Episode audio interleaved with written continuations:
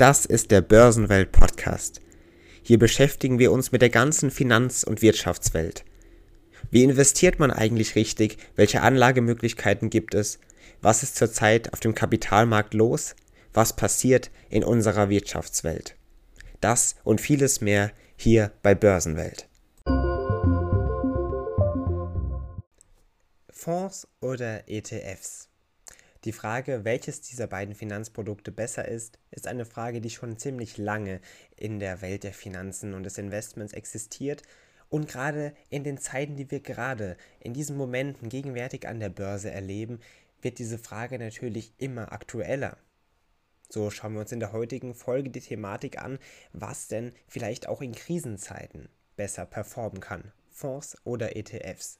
Dabei werfen wir in der heutigen Folge noch einmal einen Blick auf die wirklich wichtigen Unterschiede dieser beiden Finanzprodukte, natürlich auch auf die Gemeinsamkeiten und stellen uns die Frage, was an sich generell besser ist und dann natürlich, was vielleicht auch in Krisenzeiten, wie wir sie im Moment an den Aktienmärkten erleben, besser sein kann.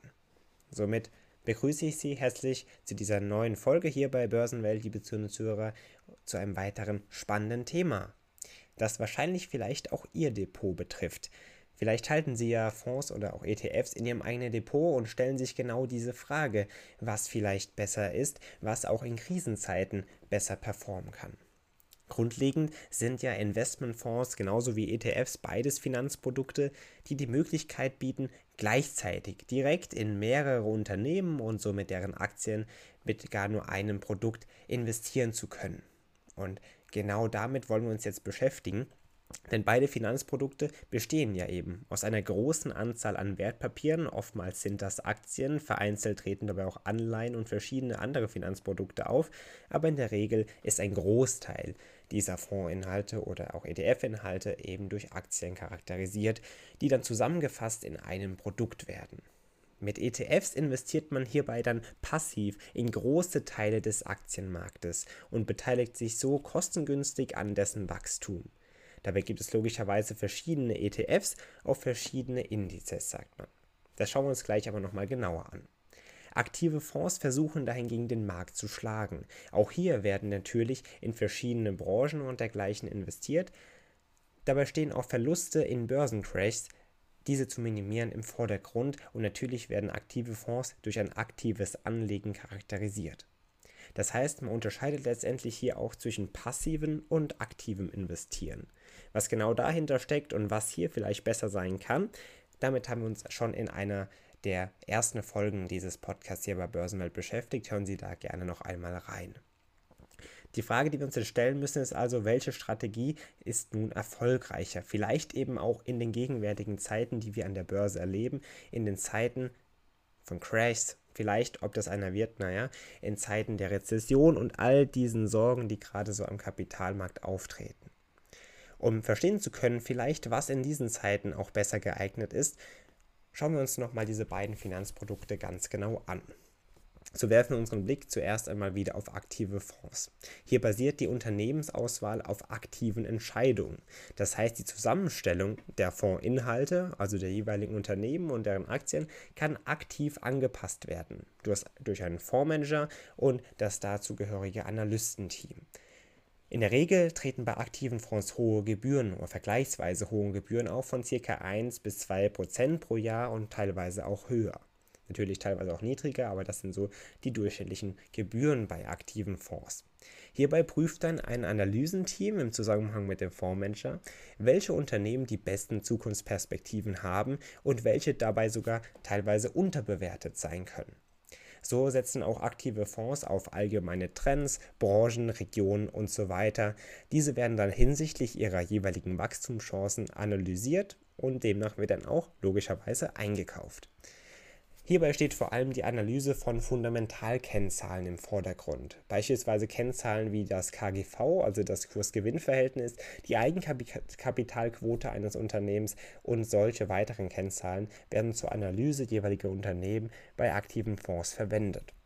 Und somit versuchen dann eben Fondsmanager und ihr Team, die Chancen und Risiken ihres eigenen Portfolios bestmöglich abzuwiegen. Durch eben genaue Analysen jeweiliger Unternehmen und deren Aktien. Diese Zusammenstellung dann letztlich in dem Endprodukt des Fonds wird dann durchgehend durch das Analysenteam und den Fondsmanager letztendlich überprüft und somit immer wieder aktiv an die aktuelle Marktlage angepasst.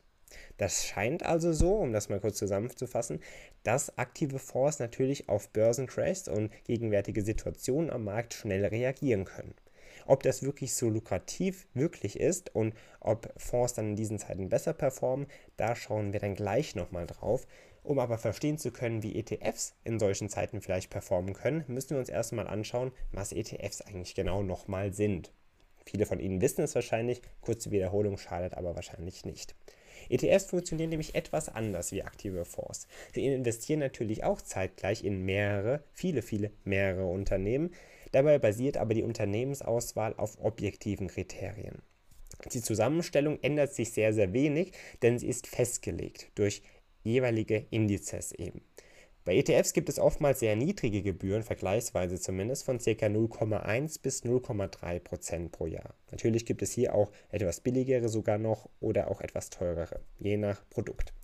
ETFs kommen dabei ohne ein aktives Management aus, also ein kompletter Gegensatz zu diesen aktiv gemanagten Fonds.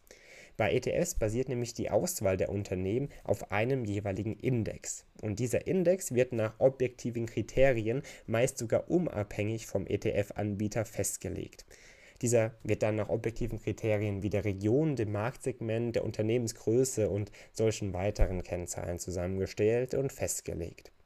Die Zusammenstellung jeweiliger ETFs ändert sich somit in der Regel nur, wenn sich auch etwas an den jeweiligen objektiven Eigenschaften der Unternehmen ändert. Logischerweise. Und das sorgt natürlich auch für eine gewisse Stabilität des Finanzprodukts.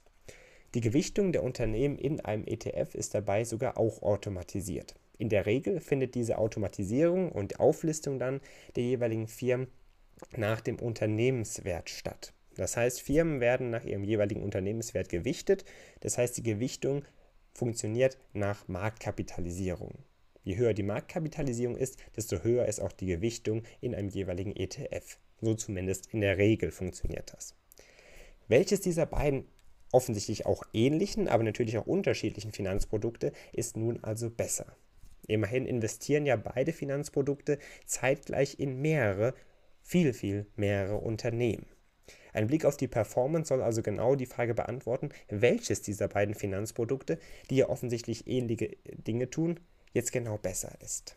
Wichtig zu erkennen ist noch vorab, ETFs können natürlich nur so gut laufen, wie der jeweilige Aktienmarkt läuft, den sie auch abbilden. Fonds können im Gegensatz dazu besser, aber natürlich auch schlechter performen als ihr jeweiliger Vergleichsmarkt. Dieser Vergleichsmarkt wird auch in dem Fachjargon als sogenannte Benchmark bezeichnet. Für mehrere Studien und speziell eine Studie, die sogenannte SPIVA-Studie, zeigt, dass immer tausende Fonds mit ihrer Benchmark hierbei verglichen werden und dabei wurde die Erkenntnis gewonnen, dass selbst bei kurzen Betrachtungszeiträumen mehr als die Hälfte aller aktiven Fonds schlechter als ihre Benchmark, also schlechter als ihr jeweiliger Vergleichsmarkt liefen. Und das ist natürlich interessant. In vielen Fällen konnte man sogar sagen, dass je länger der betrachtete Zeitraum war, desto schlechter die Quote der gut laufenden Fonds ist. Und das ist natürlich jetzt ziemlich beachtlich. Ein typischer Investmenthorizont von knapp 20 Jahren oder man kann auch sagen 15 bis 20 Jahren, vielleicht auch mal länger, vielleicht auch mal etwas kürzer. Da konnte man erkennen, dass mehr als 90 Prozent aller Fonds sich der Marktrendite geschlagen geben mussten.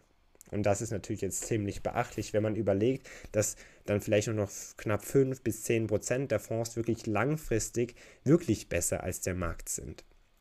Das heißt, ein großes Problem besteht vor allem, wenn man jetzt überlegt, ob man in ETFs oder in Fonds investieren soll, dass nur knapp 5 bis 10 Prozent der Fonds wirklich langfristig besser laufen. Sie laufen dann zwar besser, aber genau diese besseren Fonds, die Gewinnerfonds, also kann man sie so nennen, muss man also auch erstmal finden. Und das ist gar unmöglich, kann man sagen. Natürlich kann man Berechnungen anstellen und dergleichen, auch Analysen anstellen und so weiter. Aber voraussagen, welcher Fonds künftig wie performen wird, das ist doch gar unmöglich. Das kann man nicht wirklich voraussagen. Auch vergangene erfolgreiche Fonds sind dabei kein wirklicher Garant für eine weitere erfolgreiche Entwicklung. Den Markt komplett vorauszusagen, das kann wirklich niemandem genau exakt gelingen. Das heißt, ETFs scheinen oder wirken also hier natürlich etwas sicherer und vielleicht auch besser in ihrer Performance als Fonds. Denn wie Sie sehen, nur knapp 5 bis 10 Prozent der Fonds sind wirklich langfristig auf einen langen Anlagehorizont gesehen wirklich besser als der Markt. Und diese Gewinnerfonds zu finden, das ist natürlich ziemlich, ziemlich, ziemlich schwierig, wenn nicht gar unmöglich. So tritt also die Frage auf, ob sich aktive Fonds dann überhaupt lohnen oder ob es Fonds überhaupt noch Sinn ergibt, in diese zu investieren oder ob es eben überhaupt Marktphasen gibt, in denen dann solche aktiven Fonds wirklich besser sind als ETFs generell und nicht nur eben so knapp 5 bis 10 Prozent aller Fonds. Interessant ist natürlich, und das sollte man beachten, dass aktive Fonds natürlich mehr Möglichkeiten als ETFs haben. Einerseits haben sie natürlich die Möglichkeit, ihre Position abzusichern im jeweiligen Fonds, zum Beispiel durch andere Finanzinstrumente wie Optionen oder Leerverkäufe und auch weitere Möglichkeiten. In angespannten Marktsituationen können sie somit logischerweise schnell reagieren. Beispielsweise können eben solche verschiedenen Finanzinstrumente genutzt werden, aber auch die Cashquote kann zum Beispiel erhöht werden und bei Kurseinbrüchen kann dadurch dann nachgekauft werden. Also könnte man natürlich auch bei aktiven Fonds jeweilige Vorteile erkennen. Denn ETFs sind im Marktverlauf immer wieder ausgeliefert. Das ist ja genau das, was bei ETFs quasi auch als Vorteil gesehen wird. In schlechten Aktien- und Marktzeiten kann das aber natürlich auch ein Nachteil sein. Hier treten natürlich aktive Fonds mit verschiedenen Möglichkeiten auf. Dennoch zeigen Studien, und das ist natürlich jetzt ziemlich beachtlich, dass aktive Fonds in der Regel, Betonung liegt auf in der Regel, auch in turbulenten Marktphasen, wie wir sie im Moment zum Beispiel erleben, nicht besser performen. Natürlich gibt es auch hier wieder bessere Performer, auch bei den Fonds. Das ist natürlich zu beachten. Die gibt es bei den ETFs aber auch weil jeweilige Märkte natürlich auch in Krisenzeiten performen und dergleichen. Das heißt, ein Abwägen zwischen Fonds und ETF ist gar nie so einfach. Aber diese Studie haben eben gezeigt, im generellen Durchschnitt, dass aktive Fonds eben in der Regel auch in turbulenten Marktphasen nicht besser performen. Was ein weiterer Grund ist, den wir uns auf jeden Fall noch anschauen müssen, sind die unterschiedlich hohen Gebühren bei Fonds und ETFs. Wir haben schon teilweise am Anfang erwähnt, dass ETFs in der Regel und oftmals mit sehr, sehr niedrigen Gebühren auftreten, während Fonds natürlich bei vergleichsweise ziemlich hohen Gebühren vorkommen. Das heißt, das sollte man auf jeden Fall beachten, denn die Gebühren, die man dann jährlich oder gar monatlich zahlen muss, die wirken sich natürlich letztendlich auf die Gesamtrendite der eigenen Geldanlage aus. Das, diese hohen Gebühren also sollte man auf jeden Fall bei der Entscheidung zwischen Fonds und ETF auf jeden Fall beachten. Das heißt, Fonds haben zwar Möglichkeiten, bringen aber hohe Gebühren mit sich und äh, sie performen oftmals nicht besser. Wenn sie besser performen, dann sind das nur knapp 5 bis 10 Prozent aller Fonds. Die sind, sind wirklich schwierig zu finden. Ein aktives Management ist dabei. Das kann ein Nachteil sein, wenn man eben nicht darauf vertraut. Wann lohnen sich dann Fonds überhaupt? Das klingt ja alles ziemlich negativ. Ein Blick auf einige Beispiele oder verschiedene Thematiken zeigt aber, dass sich Fonds also Investmentfonds und dergleichen, auf jeden Fall auch lohnen können. Zum Beispiel gibt es Fonds in Nischenmärkten, die dann einige Regionen und Märkte abbilden, die mit passiven Produkten ziemlich schlecht erreichbar sind. Zudem haben Fonds oftmals die Möglichkeit, Finanzinstrumente zu nutzen, das haben wir teilweise schon angesprochen, wie Optionen oder die Möglichkeit des Leerverkaufens, die Privatanlegern ja sonst ziemlich verwehrt bleiben und an die Privatanleger gar keine Chance haben heranzukommen oftmals. Das heißt, Fonds treten hierbei wieder mit verschiedenen, ziemlich lukrativen Möglichkeiten auf. Auch die Expertise von Fondsmanagern kann natürlich ziemlich gut sein, das liegt bei jeweiligen Fondsmanagern. Letztendlich bieten Fonds also die Möglichkeit, die Geldanlage auch in Zusammenarbeit mit Profis zu gestalten, wenn man sich nicht selbst mit Finanzen beschäftigen möchte oder zeitlich das nicht schafft und dergleichen oder es auch nicht versteht. Teilweise das kann ja schon ziemlich komplex werden, wie Sie sehen. Das heißt, Fonds bieten auf jeden Fall Möglichkeiten, die es auf jeden Fall zu beachten gibt. Und deswegen sollte man Fonds natürlich nicht immer direkt ablehnen und sagen, nur wir befinden uns gerade, das ist ja ganz offensichtlich, in einem Trend zum passiven Investieren. Produkte wie ETFs werden immer populärer, immer gefragter, immer beliebter. Und von Fonds, so habe ich das Gefühl zumindest, kriegt man in der Welt der Finanzen, vor allem durch die vielen neuen jungen Anleger und Investoren am Markt, immer wieder das Gefühl, dass diese Fonds ziemlich abgelehnt werden und dass eine negative Haltung denen gegenüber entwickelt wurde. Natürlich gibt es zu beachtende Unterschiede zwischen Fonds und ETFs, die wir in dieser Folge jetzt angesprochen haben. Fonds kommen dabei nicht natürlich immer gut weg, aber sie bringen natürlich auch einige Möglichkeiten mit sich, die es auf jeden Fall bei der Entscheidung zwischen Fonds und ETF zu beachten gibt. Natürlich sollte man letztendlich selbst beantworten, was besser zur eigenen Geldanlage passt, zur eigenen Anlagestrategie und dergleichen, was man selbst besser findet. Informieren Sie sich natürlich grundlegend, das sage ich immer wieder, aber genau auch bei dieser Thematik, informieren Sie sich, welches Produkt besser zu Ihnen passt, welches Sie besser verstehen und dergleichen, was für Sie lukrativer erscheint. Und wenn Sie das geklärt haben, dann ist natürlich der, schon mal der Grundstein für Ihre eigene Geldanlage auf jeden Fall gelegt. Ich finde es ziemlich interessant, dass uns dieses Thema sogar in die Zukunft blicken lässt, denn ich habe die Frage teilweise eben schon gestellt, der Trend zum passiven Investieren, der verfolgt uns jetzt natürlich schon einige Monate, wenn nicht sogar einige Jahre. Und wir können gespannt sein, ob dieser Trend weiterlaufen wird und wie stark er weiterlaufen wird. Ob vielleicht Fonds einerseits im Volksmund irgendwann wieder, vor allem eben bei jungen Anlegern, wieder als besseres Finanzprodukt angesehen wird. Wer weiß das schon, ob der Trend weiter zum passiven Investieren geht, wie ETFs und dergleichen, oder ob es vielleicht irgendwann ganz neue Finanzprodukte noch geben wird, die wieder so populär werden, wie ETFs jetzt sind und noch sein werden. Das bleibt abzuwarten. Ziemlich interessant, die Welt der Finanzen und der Wirtschaft des Investments hält natürlich noch einiges für uns bereit und hier bei Börsenwelt wollen wir uns genau damit beschäftigen. Denn das finden wir alle, ich hoffe doch, ziemlich interessant. Und falls Sie mehr herausfinden wollen, was es gerade so Neues gibt in der Welt der Finanzen und was es so grundlegend zu beachten gibt, dann schauen Sie gerne auf unserer Website vorbei, Börsenwelt gerade eingeben im Netz und dann finden Sie das und dann können Sie sich durch verschiedene Artikel rund um unsere Wirtschaftswelt klicken und einiges Neues lernen. Schauen Sie gerne vorbei.